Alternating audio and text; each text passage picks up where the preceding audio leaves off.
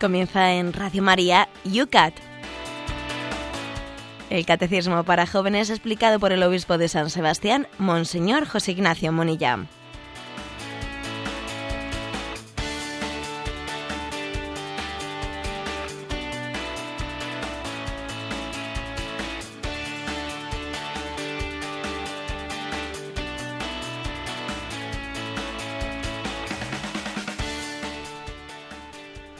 Buenos días, queridos amigos. Comienza un día más el Yucat, el programa de Radio María que durante toda esta temporada, durante todo este año, te ha acompañado en esta misma hora, si nos estás escuchando en directo, con la ayuda, batuta, comentarios, explicaciones del obispo de San Sebastián. Un programa que hoy, como se nos anunciaba ahora mismo, comienza su último programa. Ayer terminábamos el último de los puntos del Yucat, el 527. Preguntábamos, preguntaban cuántos tiene el Yucat, aquellos que no tienen el libro. Bueno, pues ya lo descubrimos, 527 números. Y hoy un especial, cerramos la semana, un especial de participación en directo de nuestros oyentes. Las redes sociales o son en directo hoy o no habrá ya manera de hacernos eco de sus preguntas porque este es el último espacio de radio íntegro, vamos a dedicarlo a responder las inquietudes, preguntas de nuestros oyentes. Amanecemos en San Sebastián con paraguas, veo por la calle, lloviendo una vez más, tenemos que compartir agua. 16 grados. Por Madrid, Cristina, ¿cómo amanecemos en este último programa, último testeo meteorológico del Yucat? Me va a dar pena eso de no, dar el tiempo por las mañanas, padre. Lo harás en el informativo, lo harás. Hoy en Madrid tenemos 14 grados y parece que va a ser un día soleadito. Que sepas que estamos de titular de portada en el, las en mm, los diarios, la prensa de San Sebastián, nos están hablando Guipúzcoa a 40 litros del récord de lluvia. Se ha hecho un estudio en un periodo de 1930-31, allí estaba el récord, bueno, pues estamos a 40 litros de eh, aquella temporada récord de las que tienen computadas aquí en meteorología 1930-31 a 40 litrillos de poder superar aquel récord histórico. Bueno, pues mm, que no corre el agua, menos las lágrimas, porque también durante esta próxima hora vamos a explicar qué ocurrirá el director, nuestro querido Luis Fernando, ya hablará de todos eh, los programas de Radio María, de la nueva parrilla, que como los veteranos ya sabéis, en octubre es donde en Radio María hacemos eh, los cambios de la programación. Pero también eh, en esta nuestra despedida vamos a tener también, bueno, pues alguna noticia que compartir respecto al obispo de San Sebastián. José Ignacio, vamos a cantar aquello de Adiós con el corazón. Bueno, pues no, no vamos a cantar eso. Hoy vamos a dedicar este programa, como hemos hecho en varias ocasiones, a hacer un programa pues de atención de las preguntas de los oyentes, pero también pues de dar noticia de cuál es un poco nuestro futuro. ¿eh? Entonces decir que después de muchos años, pero muchos, ¿eh? más, más de ocho años, de explicación del catecismo, pues sabéis que un servidor tuve eh, pues bueno, pues la encomienda de hacer la explicación del catecismo mayor, que lo cogí ya comenzado con, por el padre Julio, que entonces era director de Radio María. Bueno, y entonces, después de haber terminado el catecismo mayor, después hemos hecho este Yucat en una versión más rápida, más dirigida a los jóvenes. Bueno, después de esas dos vueltas al catecismo, pues yo creo que no parecía prudente dar una tercera vuelta, porque claro, yo creo que también uno inevitablemente eh, pues tiende a repetirse en sus expresiones, sus ejemplos, y siempre es bueno, siempre es bueno que venga gente que también, bueno, pues complemente aspectos que el anterior pues no ha hecho, etcétera, etcétera. ¿eh? Entonces el, el, nuevo responsable de explicar el, catecismo de la Iglesia Católica va a ser el actual director de Radio María, don Luis Fernando, que al mismo tiempo va a tener la ayuda de un sacerdote, de un sacerdote, eh, don Miguel Ángel, que es el rector del seminario de Cáceres. O sea, don, digamos que don Luis Fernando lo va a explicar de martes a jueves, tres días, martes, miércoles y jueves a esta hora de 8 a 9 de la mañana y el viernes lo va a hacer pues un sacerdote, don Miguel Ángel, que también es conocido aquí en Radio María. Ángel, Morán es conocido por el Dios de cada día, que nos hace unos programas marchosos, informativos, con ritmo.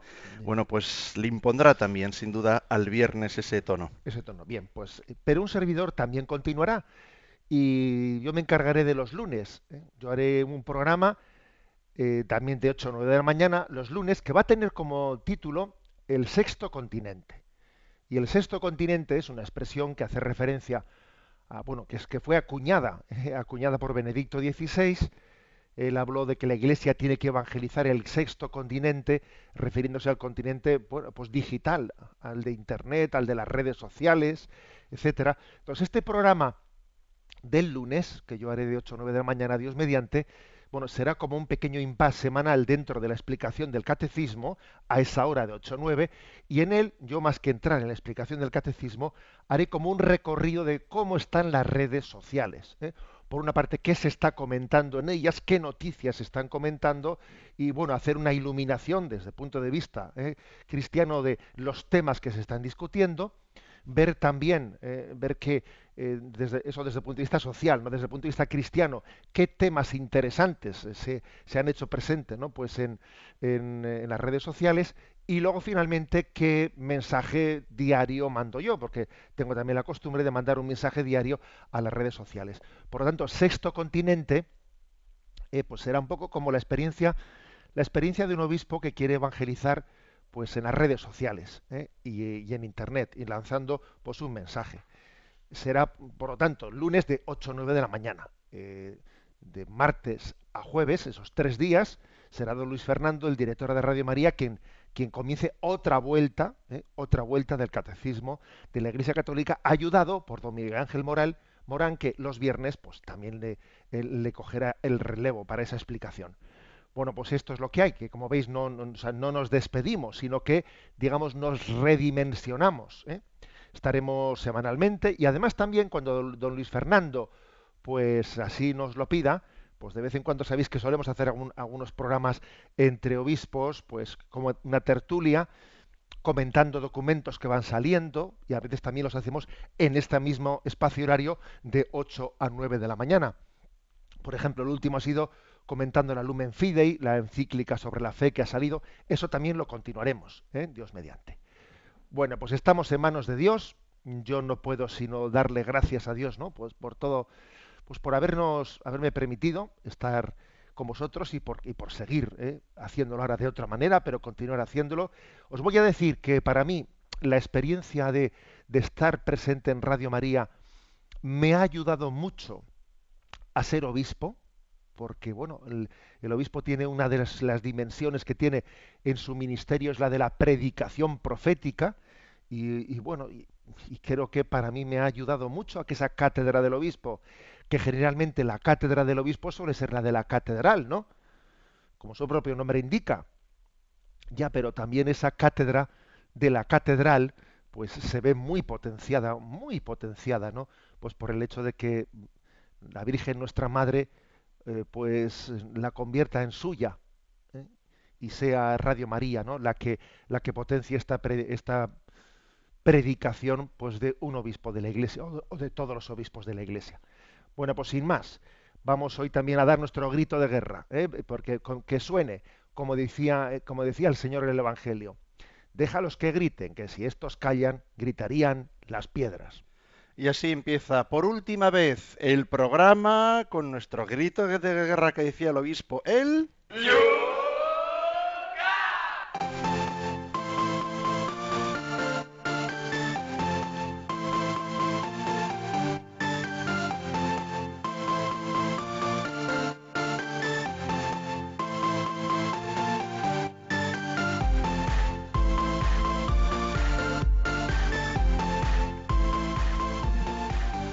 Un programa que te ha acompañado durante un año, un programa especial que comenzamos ahora mismo en el cual queremos que tú seas el protagonista. Siempre hemos querido hacer de este espacio de radio un programa interactivo, un programa en el cual pues el, directo era el que primaba y las preguntas que nos iban llegando por Twitter, por correo electrónico, en Facebook, eran las primeras que salían al aire. En la medida, también había que decir, del tiempo, porque es que este obispo a veces no nos dejaba ni tiempo para poder preguntar. Pero nosotros sí que ahora queremos dedicar la hora entera a esas respuestas. Tenemos pendientes algunas cuantas preguntas que ayer mismo prometíamos respuesta, pero vamos a recordar que durante esta próxima hora puedes formular de esta manera tus preguntas. Hablábamos ahora mismo de sexto continente. Bueno, pues ya son más de 10.000. Ayer dábamos en directo al tuitero, al seguidor de la cuenta del obispo, arroba obispo munilla, número 10.000 veo que en esta jornada ya se han apuntado 45 más. Bueno, pues durante toda esta próxima hora también estáis todos invitados, aquellos que estéis en Twitter, a seguir esa cuenta, arroba obispo munilla, porque no termina su utilización, sino que además en esta nueva temporada que comienza en octubre tendrá un protagonismo especial las redes sociales en ese sexto continente. Ahora mismo tus preguntas las puedes formular en Twitter citando arroba obispo munilla. También puedes encontrar por última vez, este sí que muere en el día de hoy, el en la página de Facebook Yucat eh, Yucat Radio María, perdón, Yucat Radio María. Hablaremos de la próxima página para el programa Sexto Continente. Yucat Radio María, tienes ahí en el último post, en ese amén que dábamos ayer, musical incluso, a, esta temporada bajo el cual puedes formular tus preguntas. Tenemos ya, están llegando preguntas en el correo electrónico yucat arroba radiomaria.es yucat arroba radiomaria.es y Cristina nos ayuda esta mañana con sus colaboradores atendiendo este teléfono. Para participar en directo 91 153 8550 91 153 8550. Va a ser el equilibrio de estos espacios los que van a hacer que nosotros podamos tener eh, una ir asaltando al obispo con preguntas de manera que así durante la próxima hora, sin olvidarnos de algo también que estoy leyendo en Facebook, habéis agradecido muchísimo. No nos va a faltar también la buena música que hemos intentado seleccionar ¿eh? con nuestros gustos, todo hay que decirlo también así, personales, un poco carrocillas, hay que decirlo, también con las sugerencias, no pocas, que nos iban llegando a través de las redes sociales. Bueno, entre todos hemos querido ir llevando adelante este programa. Vamos a comenzar, José Ignacio, intercalando ¿eh? los distintos canales para que hoy nadie se quede fuera de, de ruta sin poder atender sus preguntas. Por ejemplo, María Piñero nos dice, ahora mismo acaba de entrar su correo y vamos a empezar de atrás para adelante, ¿qué clase de matrimonio es casarse por la Iglesia y no también por lo civil? para poder eh, no perder una pensión, nos dice. Muchas gracias, María. Sí, ese es un tema Mm, más que delicado. Sí, más que delicado, pero ciertamente mm, vamos a eh, abordarlo. Bueno, en primer lugar, mm, una, una matización, ¿eh? una matización, que es la siguiente. En la legislación española actual, cuando dos personas viudas cobran eh, la pensión mínima de viudedad, si se casan, si se casan, lógicamente estamos hablando de efectos civiles y se casan, eh, no pierden la pensión mínima de viudedad ni uno ni otro. Pueden seguir cobrándola los dos. Ahora bien, si su pensión es superior a la pensión mínima, entonces sí que, sí que se pierde la pensión de, viudedad. Vamos a ver, mm, a, veces se, acercan personas esta ley podría ser mejorada. Pues sí, por supuesto, ¿eh? la ley podría ser mejorada y también, eh, pues yo pienso que no deja de ser una injusticia que se pase de decir, a ver, si la pensión es mínima, no se pierde, pero como sea mínima, pero un poquito más, ya se pierde. Podría haber una escala, una escala en la que eso se, bueno, se regulase de una manera progresiva y no fuese o mantenerla o perderla. ¿eh? Yo creo que sería, sería un sistema más justo. Bien, pero eh, con referencia a la petición que se le hace a la Iglesia, ¿no? A ver, aquí usted no podría casarme por la Iglesia sin que esto tenga efectos civiles, sin mandar los papeles al juzgado, para que así yo me case por la Iglesia y sigo recibiendo pues la pensión de viudedad, ¿no?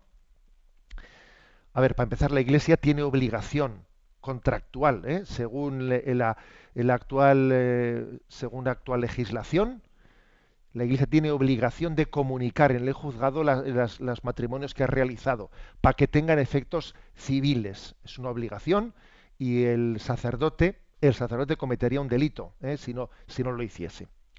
Pero es que además de un delito hay también una cuestión moral. Hay una cuestión moral. Y es que, claro, eso de que yo mm, he dejado de ser viudo o viuda, me caso, pero quiero seguir cobrando la pensión de viudedad aunque ya me haya vuelto a casar, Hombre, es un poco parecido a que alguien diga, yo me he encontrado un trabajo empiezo a trabajar, pero quiero seguir cobrando eh, pues el desempleo. A ver, si usted ha encontrado un trabajo, no es moral, no digo solo ilegal, sino no es moral que siga cobrando el seguro de desempleo.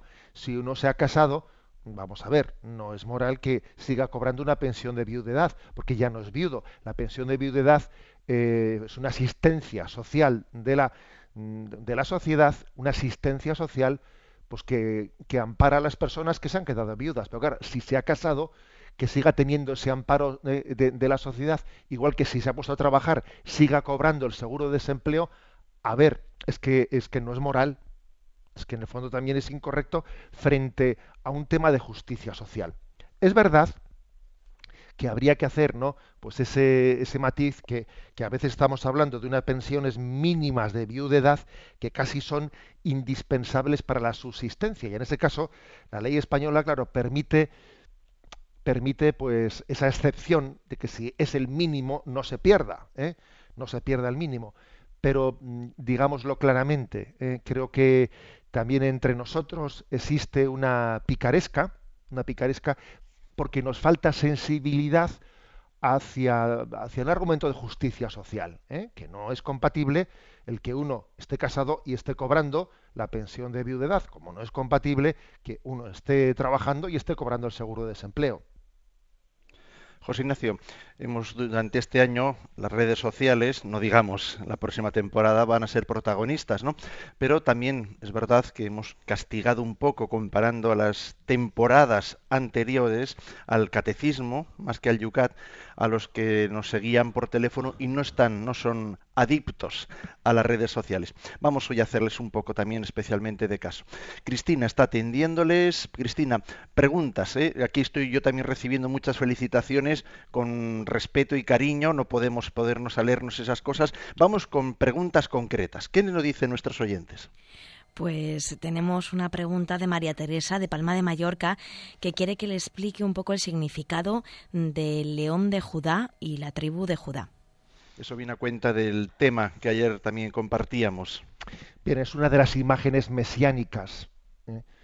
Existen diversas ¿no? imágenes mesiánicas. Es curioso que el Señor también se expresa con la imagen del cordero y también con la imagen del león. Dice uno, pues vaya, vaya dos imágenes tan, ¿eh? tan complementarias. Pues ciertamente lo son complementarias. La imagen del cordero, del Mesías cordero, hace, hace referencia a su inocencia la imagen del león, que por cierto, eh, o sea, es que Jesucristo conoció leones, o sea, eh, existía el león en el, en el desierto de Judá, existía el león en tiempos de Jesucristo. El león pues se hace referencia al rey de los animales, ¿no? Hace referencia a su fuerza, a su fortaleza, ¿no?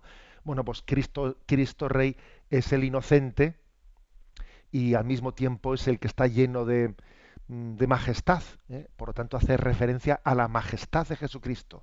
Tú lo dices, yo soy rey. Tenemos más preguntas que nos llegan por distintos canales. Por ejemplo, tenemos una pregunta desde Sevilla. Dice, no sabes, José Ignacio, cuántas estoy viendo muchísimas preguntas. Protagonismo, el tema del perdón. Se ve que, eh, bueno, pues esto eh, toca muchas puertas. Eh, en Sevilla nos están diciendo, soy Esperanza. buenos días. Mi pregunta es, ¿es verdad que se puede perdonar de corazón sin olvidar lo que nos ocurrió, sin justificar el mal comportamiento que han tenido para nosotros, sin aceptar lo ocurrido con resignación, sin negar ni minimizar los hechos ocurridos, sin aprobar lo que pasó, sin dar la razón a quien nos lastimó, sin querer seguir manteniendo la amistad que nos unía a nuestro agresor. Qué difícil es, se hace a veces perdonar. Un millón de gracias por la gran ayuda, Esperanza en todos esos matices ¿eh? que ha hecho esa, pregunta, a ver, ¿se puede eh, mm, perdonar sin olvidar lo que ha ocurrido? Sí, sí. O sea, perdón no es lo mismo que amnesia, no es lo mismo.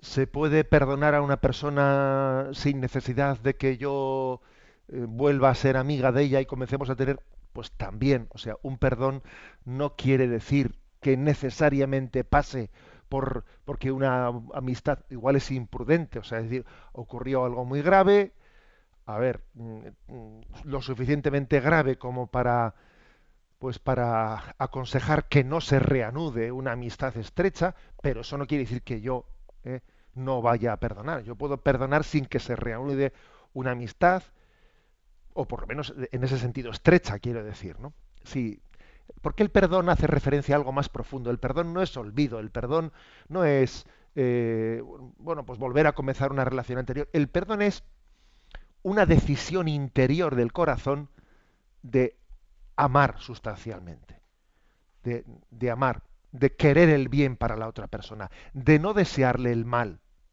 Yo no le deseo el mal, yo le deseo, deseo lo que Dios le desea. Y Dios le desea la conversión, Dios le desea el bien. Bueno, pues yo le deseo lo mismo y rezo por él. El perdón en el fondo es em, el querer para el prójimo lo que Dios quiere para el prójimo. Eso es perdonar, ¿no? Es querer desde el querer de Dios, dando una nueva oportunidad a esa persona, porque Dios siempre da una nueva oportunidad a esa persona. Tenemos en Facebook a uno de los bueno, pues colaboradores que ha sido, digamos, más fieles. Yo no sé si no ha habido alguna pregunta en la cual haya participado. Es verdad que no siempre con preguntas, muchas veces con comentarios, pero bueno, desde aquí también a José Martín pues le damos nuestro agradecimiento por ser uno de los más activos durante la historia del Yucat. Nos dice, vamos a leer su última aportación al hilo de las noticias del Papa, eh, no entiendo por qué se señala a la Iglesia como misógina. ¿No es verdad que a Jesús le acompañaban también María Magdalena, Juana, Susana y otras muchas mujeres? Hasta la misma actualidad, eh, las señoras benditas, señoras sacristanas también, hasta profesionales del mismo periodismo como Paloma Gómez Borrero, nos dice José Martín. Bien, pues es cierto. ¿eh? Es decir, que creo que Jesucristo tuvo, tuvo la, la novedad ¿eh? de que entre sus seguidores, entre sus discípulos, tenía grupos de mujeres que le seguían y le servían. Así lo dice explícitamente, ¿no? Pues el, los evangelios. El Papa, cuando ha sido preguntado por esto, pues en Río, en Río de Janeiro tuvo una, eh, en la vuelta del viaje en el avión, una, una rueda de prensa, también recientemente, pues eh, ayer mismo se hizo público una entrevista que el Santo Padre ha concedido a la revista Civilidad Católica de los, de los jesuitas. Hablando de ello, el Papa decía, a ver, con respecto al tema de la promoción, o sea, de, de la personalidad de la mujer dentro de la Iglesia, ¿no? El Papa dice, no hay que confundir la dignidad con la función. O sea, es decir, para tener la igual dignidad no hay que tener las mismas funciones. Eso sería una, equivocación. ¿eh? Lo dice el Papa explícitamente en la entrevista. No hay que confundir la dignidad con la función. Eh, no, pues porque, a ver, se tiene igual dignidad aunque no se tenga la misma función. El sacerdocio que Jesucristo encomendó a sus apóstoles varones, se lo encomendó a los apóstoles varones, no se lo encomendó al, grupo de mujeres que le seguían, pero por eso tienen distinta dignidad en absoluto. ¿eh? Bueno, lo cual no quiere decir, ¿eh? no quiere decir que no se pueda, ¿eh? pues que no se pueda, en el fondo, mm, pues discernir, discernir sobre nuevas formas de presencia. E, en el fondo, fijaros bien, la cuestión no es de la mujer, lo he dicho yo más de una vez en antena, sino de los seglares, porque hoy en día no hay ningún cargo, ningún cargo que un seglar varón pueda ocupar que no pueda ocupar una seglar mujer. O sea, no hay, la cuestión, por lo tanto, no es hombre o mujer. Aquí la cuestión más bien es seglar, laico o, clérigo. Esa, es la diferencia. ¿eh? Bueno, por lo tanto, es, creo que es importante, ¿eh? es importante primero no confundir la cuestión de la dignidad con la cuestión de las funciones, que son dos cosas distintas, y segundo, no confundir ¿eh? pues la cuestión de, la dignidad o de la reivindicación de la mujer con la cuestión de, la, reivindicación del laico a tener algún eh, de los laicos, pero no de las mujeres, ¿no? De los laicos a tener algún puesto concreto que ahora no, igual la Iglesia no se les ha encomendado, pero que se lo podría encomendar el día de mañana. Vamos con el teléfono de nuevo. Cristina, ¿qué tenemos por ahí? ¿Cómo están las líneas telefónicas? Pues las líneas telefónicas están que arden, padre. Eh, tenemos una pregunta en relación a esto mismo que también estaba hablando ahora mismo Monseñor, las declaraciones que ha hecho el Santo Padre en una entrevista en una publicación de los jesuitas y nos preguntan, no ha sido solo un oyente, sino han sido varios, sobre el tema mm, que dijo el Santo Padre de la obsesión que, tiene, que ha tenido la Iglesia estos años sobre el aborto y el matrimonio entre personas del mismo sexo. Vamos a ver, ese tema es, interesante. Yo he tenido ocasión de leer la entrevista. Entrevista es larga, son 27 folios, ¿no? 27 páginas, porque es una entrevista hecha pues durante seis horas, ni más ni menos.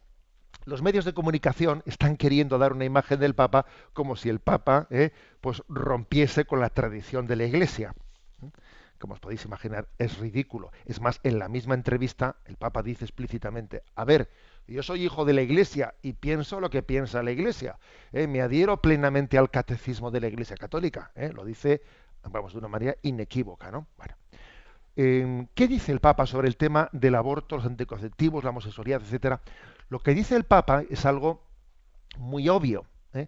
Dice que le parece un error que la presentación del cristianismo está hecha comenzando hablando, si se comienza a hablar eh, y a presentar en primera línea la moral.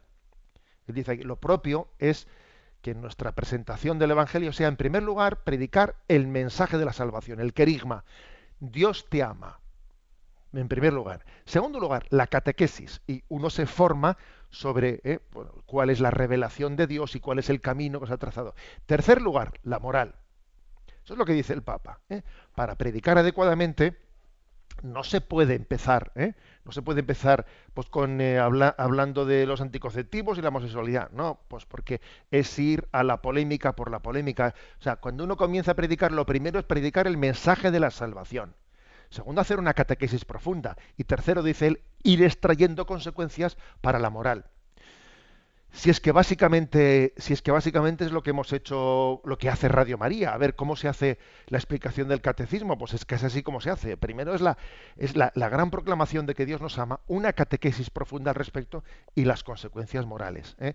o sea que el Papa claro quién tiene la culpa ¿Eh? vamos a ver claro el Papa no entra en ese tema quién tiene la culpa de que dé la impresión de que la Iglesia solo habla de aborto, anticonceptivos, homosexualidad. A ver, es que en gran parte eso es un efecto mediático. En gran parte eso es un efecto mediático. Es así, porque claro, porque los medios de comunicación lo que recogen de la predicación de la Iglesia es exclusivamente eso. Pero claro, cuando un obispo hace una homilía sobre eh, Dios te ama y no sé qué, vamos, de eso no va a recoger absolutamente nada en los medios de comunicación. En lo que va a recoger es la palabra que diga sobre la moral. Es decir, que claro, para que para que no se distorsione, ¿eh? no se distorsione el conjunto de la predicación de la Iglesia, pues a veces hay que ser un poco astuto, como lo está siendo el Papa Francisco, ¿no? hay que ser un poco astuto, mm, ocultando, entre comillas, ¿no? Ocultando eh, o dejando para lo último el mensaje moral, porque él sabe que, porque dice, si, si cojo y digo esto, van a distorsionar, van a decir exclusivamente, el Papa ha hablado de, ha condenado no sé qué del aborto y tal y cual, y va a quedar difuminado eh, el, corazón de la predicación del mensaje de la salvación. ¿no? Eso es sencillamente lo que ha dicho el Papa y lo que está haciendo el Papa. Y cuando al Papa le han dicho, oiga, ¿usted por qué no habla tanto del tema del aborto y tal? ¿no? dice, oiga, yo pienso exactamente lo que piensa la Iglesia. ¿eh? Soy hijo de la Iglesia. Déjenme que yo me, me vaya explicando a mi ritmo y, y por su orden, ¿eh? por su orden. ¿eh? Eso es como aquel que fue a un restaurante y le dice, ¿qué quiere usted eh, para comer? ¿No? Y el otro dijo, bueno, yo de todo y por su orden. ¿eh? Pues esto es un poco lo mismo. Aquí no excluimos de todo, pero por su orden. Continuamos, José Ignacio, ya que es el último programa. La pregunta vamos a formular ahora, nos hacemos portavoces de la pregunta más joven de nuestro año de Yucat. El, es una niña, una niña de cuatro años, evidentemente la está formulando la pregunta su madre, entiendo. viene desde Ciudad Real y nos dice, esta niña pregunta cómo se va al cielo, si en un coche o en un tren o en un avión. Dice, ante esta pregunta que hace, ¿cómo responderle para que la pueda entender la niña? Nos dice. Bueno, la verdad es que los ¿Cómo entiendes tú una niña de cuatro años? Bueno, los, niños es que son así, ¿no? Son así. A ver, yo creo que es mejor decirle que el cielo viene a buscarla a ella. Que no hace falta que ella vaya al cielo en tren, no. Que el cielo viene a buscarnos. Yo le diría, y es que además te va a llevar en brazos. Jesús te lleva en brazos. Él viene a buscarte como viene a buscar eh, pues el pastor a la oveja y le lleva a los hombros. Y la niña dirá, pero entonces no nos vamos a tardar mucho tiempo en llegar porque si vamos a pie, pero es que Jesús corre mucho. Y Jesús está aquí mismo al mismo tiempo que está en el cielo. Yo le diría eso a la niña, mira, más que ir al cielo, es el cielo que va a venir a buscarnos aquí. Y nos va a coger en brazos ¿eh? y nos va a llevar con él. Bendita inocencia. ¿eh? Yo permitidme que subraye esto, ¿no? Bendita inocencia, la de los niños que, que nos cuestionan. Me estoy recordando de también creo que haber, haber contado esto también en antena, eh, un profesor italiano que tiene recogida ahí en un librillo anécdotas que él ha vivido pues con los niños, ¿no? Con los niños de la clase de religión, que bueno, que, en Italia además con la chispa que tienen los niños, pues es que estaría lleno de un cúmulo de anécdotas. Y dice, y dice este profesor italiano que en una ocasión en una ocasión vino el párroco, eh, vino el párroco y él les presentó en, en, la clase de religión el párroco a los a los niños de a los niños de clase de religión y de repente un niño le pregunta, ¿quieres hacerles preguntas? Y dice que un niño le pregunta al párroco, oiga, don Camilo, ¿usted es, es amigo de Jesús o solo trabaja para él? ¿Eh? Le dijo eso a un niño. Y comentaba que el sacerdote recibió, pues vamos, ¿no? Un auténtico latigazo. A veces los niños en las preguntas que hacen eh, ponen, eh, nos ponen el dedo en la llaga y nos llaman a la conversión. Si te parece, vamos a hacer uno de esos nuestros descansos musicales que tanto nos han ayudado y acompañado durante todo este tiempo de radio, de manera, bueno, pues que también ahora nos despidemos de este espacio. Lo hacemos con el gran maestro, nuestro amigo Magnofer, que también nos ha acompañado más de una vez. Dire Strike. Shiver in the dark. It's raining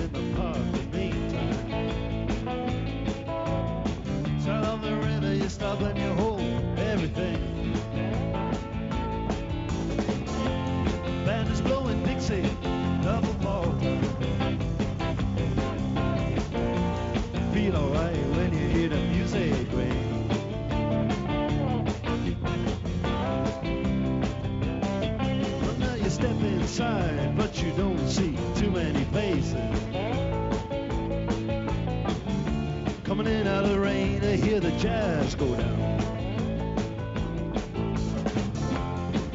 Competition in other places.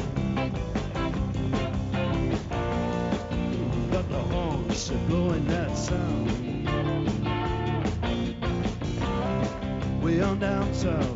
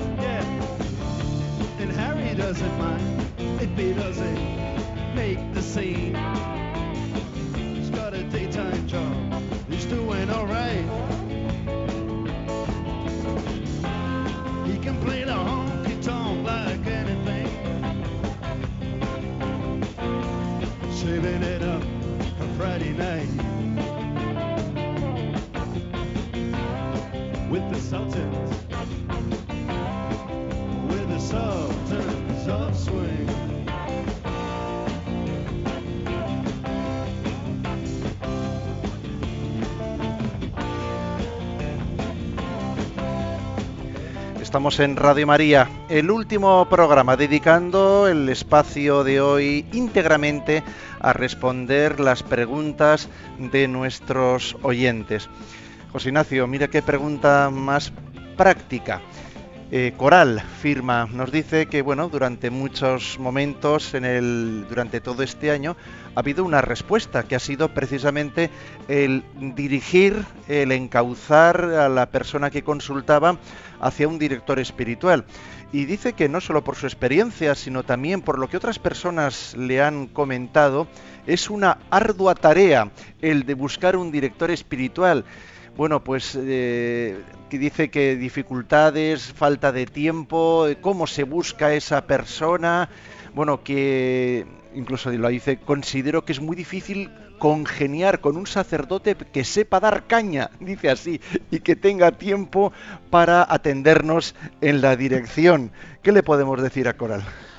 Bueno, yo me alegro eh, de que ella diga eso, porque también creo que este programa lo escuchan eh, pues no pocos sacerdotes y creo que es bueno que ellos escuchen eso, o sea, que se dé cuenta que los seglares buscan eh, acompañantes espirituales y, no lo tienen fácil, eh, no lo tienen fácil, porque a veces en nuestra jerarquía de valores, eh, pues mm, anteponemos otras cosas y yo creo que pocas cosas se pueden puede anteponer un sacerdote al encuentro personal, al sacramento de la confesión, por supuesto, a la dirección espiritual. Pocas cosas puede anteponer a eso. Yo creo que mm, verdaderamente es una llamada de atención para todos nosotros y como consejo práctico a quien, a quien está buscando un acompañante espiritual, pues yo le diría que se puede comenzar por el género de la consulta. ¿eh? Uno va, hace una consulta sin pedir explícitamente que yo quiero una dirección espiritual, pide una consulta, otro día pide otra consulta y va viendo, va viendo si, eh, si, bueno, si existe pues esa especie de afinidad mínima. No hay que ser un amiguete, ¿no? Pa, para ser director espiritual, amiguete no, pero sí una afinidad mínima, un entenderse en un lenguaje, eh, pues para, para poder entender, pues sí, esta persona puede ser adecuada para tener esa adicción espiritual. Hacer algunas consultas, ¿eh? igual a veces ligadas al sacramento de la confesión o no, ¿eh? Puede ser una manera de ir discerniendo dónde me pone el Señor en el camino de la vida, pues un director espiritual.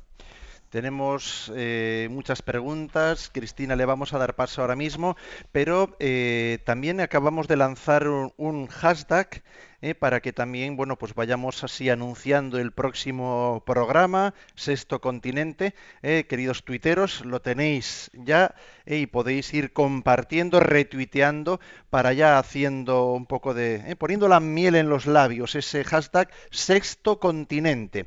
Cristina, adelante con una pregunta. Pues tenemos una pregunta de Jorge de Cáceres que quiere responder a su hijo de ocho años, pues ¿quién creó a Dios? Vamos a ver, esa pregunta muchas veces suele ser motivo de armarnos un, eh, un lío, un lío bastante eh, gordo. ¿Por qué? Porque es una pregunta que se hace desde la imaginación. ¿eh? Entonces dicen, a ver, lógicamente, si a Dios le hubiese creado alguien, no sería Dios. Ya no sería Dios, porque Dios no es creado, es eterno. ¿eh? Es así. Entonces, claro, la pregunta es, ¿y qué había antes de Dios? Es que antes de Dios no podía haber nada, pues porque Él ha creado el tiempo. Él ha creado el tiempo. ¿Mm? Por lo tanto, la pregunta antes de es olvidarse de que Dios creó el tiempo. Dios está fuera del tiempo. Para Dios hace mil años y dentro de mil años es hoy. ¿eh? O sea, Él es eterno. Para Dios el día del principio del mundo y el día del fin del mundo es el mismo instante, porque Él está fuera del tiempo. Está fuera del tiempo. Entonces, ¿quién creó a Dios? A ver, la pregunta está mal hecha porque si a Dios alguien lo hubiese creado, no sería Dios. Esa es la diferencia entre ser temporal, que somos nosotros, o ser eterno, que es Dios. Ahora dice el Padre, ¿Y ahora cómo se lo cuento a mi hijo de ocho años? Pues mire usted, yo creo que Dios les da a ustedes una gracia de Estado, ¿eh?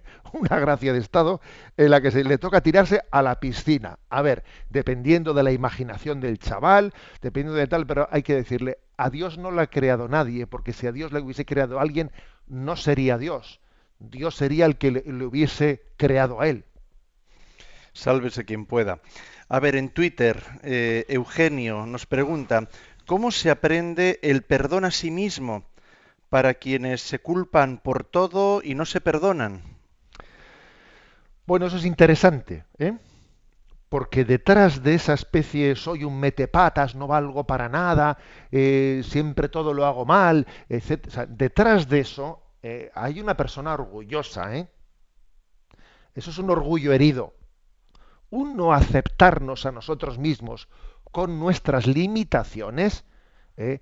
es, un, es un orgullo disfrazado de calimero, ¿no? de ir siempre de autolamentación, ay pobrecito de mí, y no sé qué, soy un desastre, no valgo para nada. A ver, eso es orgullo. El orgullo suele tener dos tipos de manifestaciones, ¿no?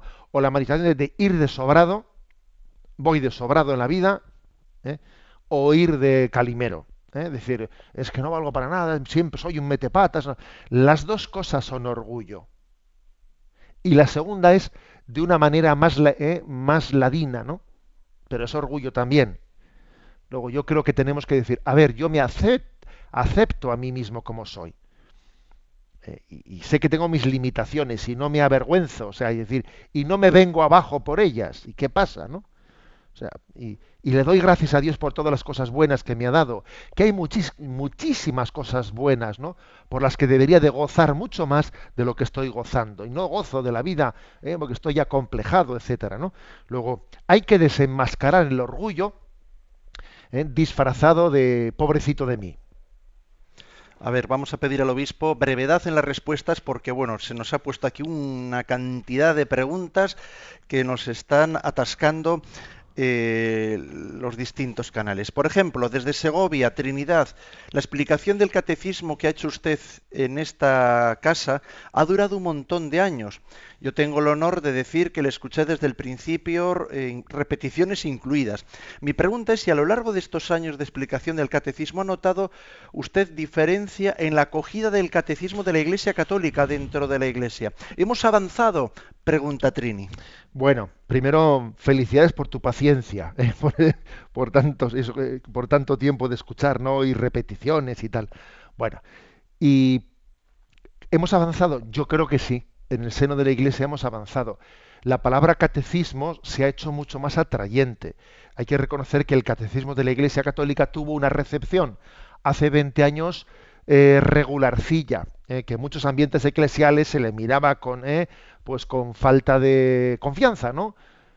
Y incluso algunos la presentaban como que era cambiar el espíritu del concilio Vaticano II, que no había sido dogmático, que había sido pastoral, y ahora venía el catecismo a cambiarlo. O sea, se fue malísimamente, en algunos ambientes, malamente recibida.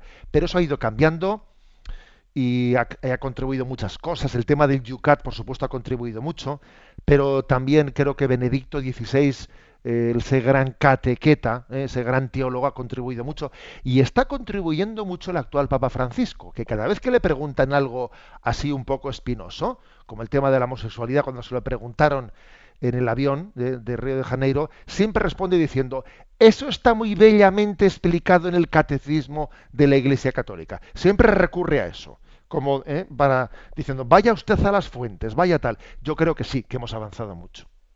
Cristina, otra pregunta de nuestros oyentes en vía telefónica. Pues Carlos de Guadalajara hace referencia a un día del Yucat en el que se comentó que el infierno no existe como un lugar físico.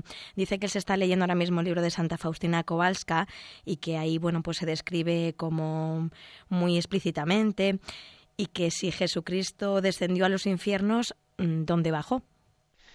Vamos a ver. Eh, tenga en cuenta, ¿no? Pues que a ver, que, pues que unas revelaciones como las de Santa Faustina Kowalska o en las mismas imágenes utilizadas en los evangelios, porque las, también las imágenes que utilizan los evangelios son imágenes, como no puede ser de otra manera, imágenes mmm, espaciotemporales.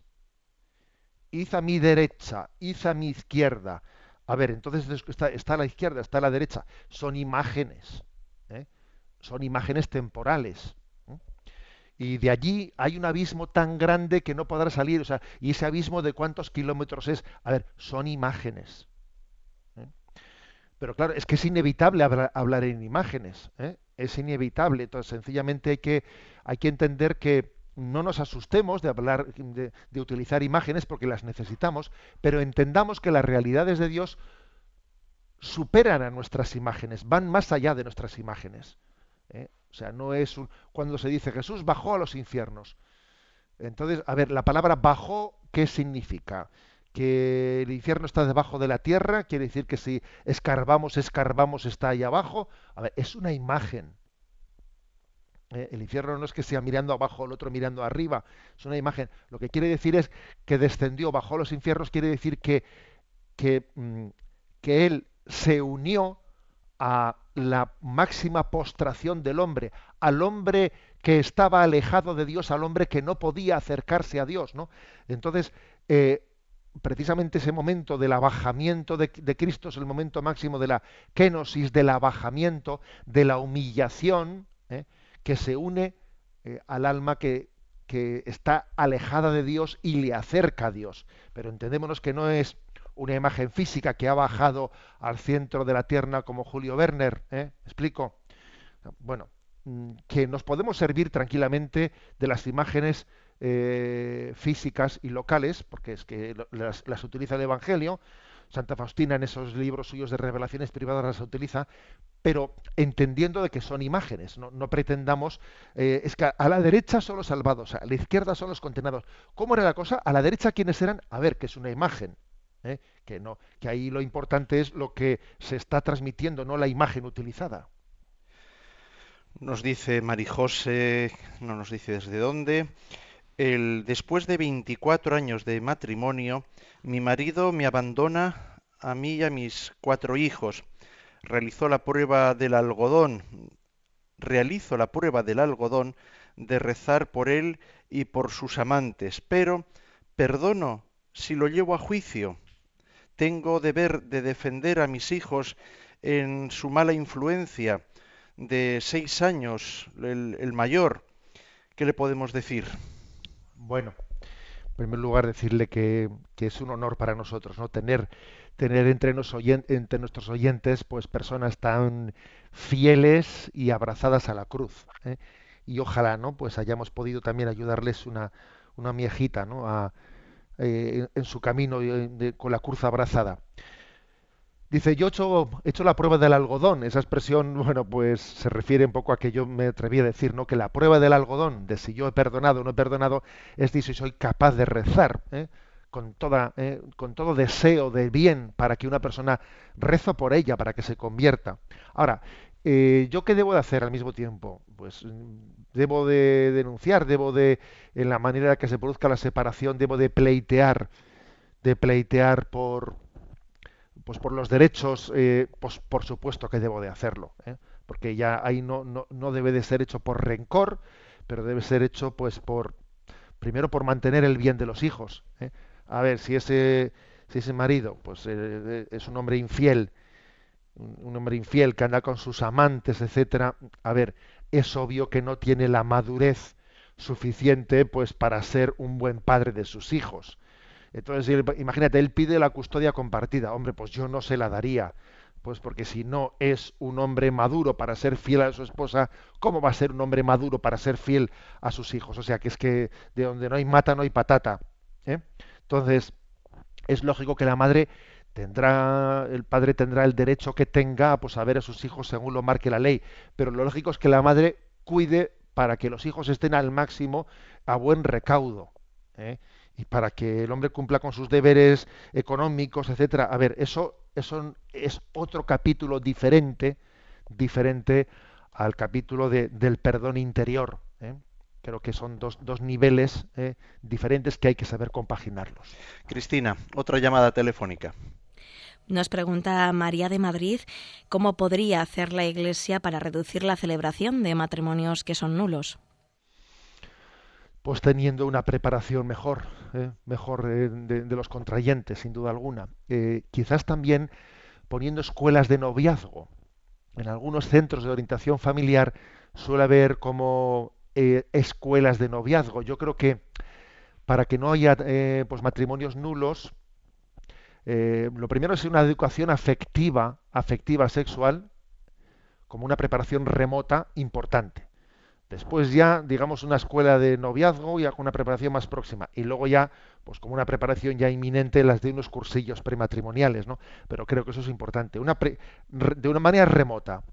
Cursillos afectivos sexuales en la, ¿eh? en la educación católica y en la parroquial, ¿no? En la escuela católica y en la escuela y en el contexto parroquial. Escuela de novios, cuando uno comienza una relación de novios sin que tenga puesta ya la fecha de la boda, ¿no?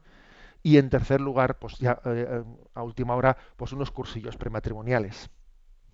Nos dice José Ignacio eh, Benito, Monseñor, cuando le pides a Dios una cosa buena y no te la concede, ejemplo, Señor, que estos hijos tuyos que se van a casar por la iglesia sean para siempre o que no sea, y al poco tiempo todo termina de la manera más desastrosa, con denuncias, calumnias, faltas, etc. ¿Cómo interpretarlo según los planes de Dios? ¿Cómo hacer para perdonar de todo corazón y tener paz en medio de tanto dolor? ¿Estamos en las manos del juez de la tierra o del cielo? Por favor, contésteme. Vamos a ver, la verdad es que yo entiendo que, eh, que una de las cruces más grandes en nuestra vida pues suele ser el hecho de que las eh, de que la oración de petición que realizamos pues no, no, no sea eh, inmediatamente, ¿no? Inmediatamente trasladada y atendida. Entre otras cosas porque hay un misterio, y el misterio es el de la libertad del hombre. Y posiblemente ese sufrimiento que este padre está manifestando, pues sea una pequeña imagen del sufrimiento del corazón de Cristo, eh, al que el que le duele tremendamente, pues que le demos la espalda, de que le está enviando su gracia y nosotros eh, pasamos de él. Eh, o sea, es verdad que este sufrimiento de un padre, de un buen padre, es imagen del sufrimiento del corazón de Cristo. Eso es bueno que lo entienda. No entienda su sufrimiento, no lo comprenda, no lo imagine como que Dios pasa de mí. No, no, no. Dios sufre con, conmigo hasta el punto de que yo estoy participando un poquito del sufrimiento de Cristo por el, por, por el desastre del matrimonio de mi hijo, de mi hija o lo que fuere. ¿eh? Eso, digámoslo así. Y bueno, yo creo que hay que tener confianza en que el dolor madura, el sufrimiento es una especie de altavoz ¿no? que, que nos cuestiona la existencia. Luego, en vez de rebotarse, en medio de todo ese dolor, hay que ir como eh, extrayendo consecuencias. Y quizás un padre, pues un padre lo que tiene que hacer es acompañar a su hijo, a su hija en medio de su, eh, de, su calvario, acompañarle y hacerle entender que al final, al final, eh, solo queda Dios. Y que el hecho de que se nos desmoronen muchos castillos en la vida es una llamada a apoyarnos en lo eterno, en, en el amor indefectible de Dios hacia cada uno de nosotros nos llega un correo que es un poquito largo, pero realmente también me parece que es interesante. eh, Henry eh, firma. Buenos días, tengo eh, mi siguiente caso para consultar. 35 años y novia de 31. Los dos estamos en el camino del Señor, tenemos o tratamos de estar en el camino de Dios. Tenemos casi un año de noviazgo y deseos de matrimonio. Tuve un problema en agosto, no conseguí piso donde vivir y se lo manifesté a mi novia. Ella me acogió en su piso ella también vive de alquiler. A la vez, ella ese mes no tenía cómo pagar la habitación porque está en búsqueda de trabajo. Me lo contó y tenía la posibilidad de regresar a la casa de su madre. Hablando de ello, le di mi punto de vista de que regresar a casa de los padres no es un, es un paso no es un paso atrás. Y entre y entre con duda y entré con duda en el piso de mi novia, duda porque no lo tenía claro si luego convivíamos o solo estaba de paso. Ella a la vez, eh, al ver mi actitud de proponerle que no se vaya a la casa de sus padres y que se puede vivir conmigo en su habitación, lo he tomado como renuncia, lo ha tomado como renuncia a ella y no como algo que choca como muy fuerte como lo veo en el convivir antes del matrimonio. Hemos pasado mucho dolor en esta separación, ella al final se ha ido a la casa de su madre y muy desilusionada de mí, de, de todo esto, pide una, una palabra de, de, consejo, ¿qué es lo que puede decir? A ver, yo creo que hay que ser muy realistas, eh, o sea, buscar la voluntad del Señor mmm, siendo realistas ¿no? y aceptando nuestras limitaciones. ¿no? Entonces diciendo, a ver, yo puedo, eh, puedo mantener el ideal de, de, del noviazgo pues eh, estando con mi novia en la misma habitación que mi novia. A ver, vamos a ser realistas, eso no, no es un escenario, un escenario prudente. ¿eh? Entonces, a ver, yo creo que mmm, hay que entender eso y no hacer y no hacer lecturas indebidas como si esto ha supuesto un desprecio para mí, no un desprecio para mí. A ver, si es que hay un juicio de prudencia ¿eh? un juicio de prudencia en base al cual hay que actuar. No olvidemos que el noviazgo es también un tiempo de discernimiento y que en la manera en la que las personas reaccionan, ¿eh? uno está discerniendo de si es una persona suficientemente madura para el matrimonio. ¿eh? Tengámoslo en cuenta. O sea, que en ese ir discerniendo, diciendo, esta persona, ¿cómo ha reaccionado? Bueno, pues estoy viendo, ¿no? Yo creo que una persona tiene que entender eh, el juicio de prudencia que, que, se realiza en ese caso y que no supone ningún desprecio. José Ignacio, aquí muchísimas preguntas, pero lo que veo es que son las 8 y 57 minutos y Cristina nos va a tirar de la oreja. Sí, y además nos toca un poco recordar, ¿eh? recordar la noticia que estamos dando hoy. Y es que, a ver, hoy es el último día del programa del Yucat.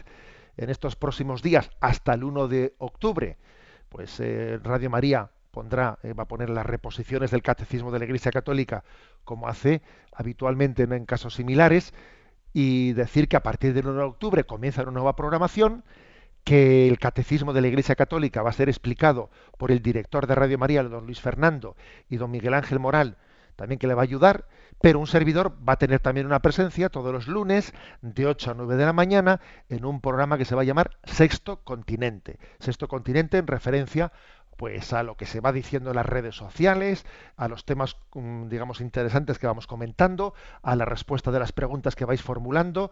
Eh, será un programa de 8 o 9 de la mañana, sexto continente. Por lo tanto, redimensionamos nuestra, eh, nuestra presencia pero en Radio María, pero continuamos allí. Y yo, pues, no puedo sino deciros, vamos todos adelante con esta gran familia eh, y vamos a apoyar a la gran familia que es eh, Radio María. Dios nos ha hablado, ¿eh? pues a, través de, mediaciones y seguirá poniendo ¿no? mediaciones de una y otra manera pues para salir al encuentro de nuestra, de nuestra vida. Si, si, se, si se sirvió de la burra de Balán, ¿eh? pues para poder ¿no? de lanzar un mensaje de esperanza, bueno, pues también digamos que es capaz de servirse de, ca de cada uno de nosotros y lo hizo con la burra de Balán, también para ser sus profetas, para ser sus altavoces, para ser testigos del mensaje de la salvación. ¿eh? Yo solo puedo decir aquí, viva Radio María y viva nuestra iglesia, ¿eh? la iglesia de Cristo nuestro Rey. Un servidor, el Padre Esteban, os seguirá acompañando todos los días a las tres y media de la madrugada con el oficio de lecturas y el domingo a las nueve de la noche con la voz de los obispos. Hoy tenemos aquí a un obispo que se despide así de esta serie, de este año de programas, impartiendo, como todos los días lo ha hecho, la bendición de Dios para todos aquellos que con nosotros comenzáis esta nueva jornada este viernes. La bendición de Dios Todopoderoso, Padre, Hijo y Espíritu Santo descienda sobre vosotros. Alabado sea Jesucristo.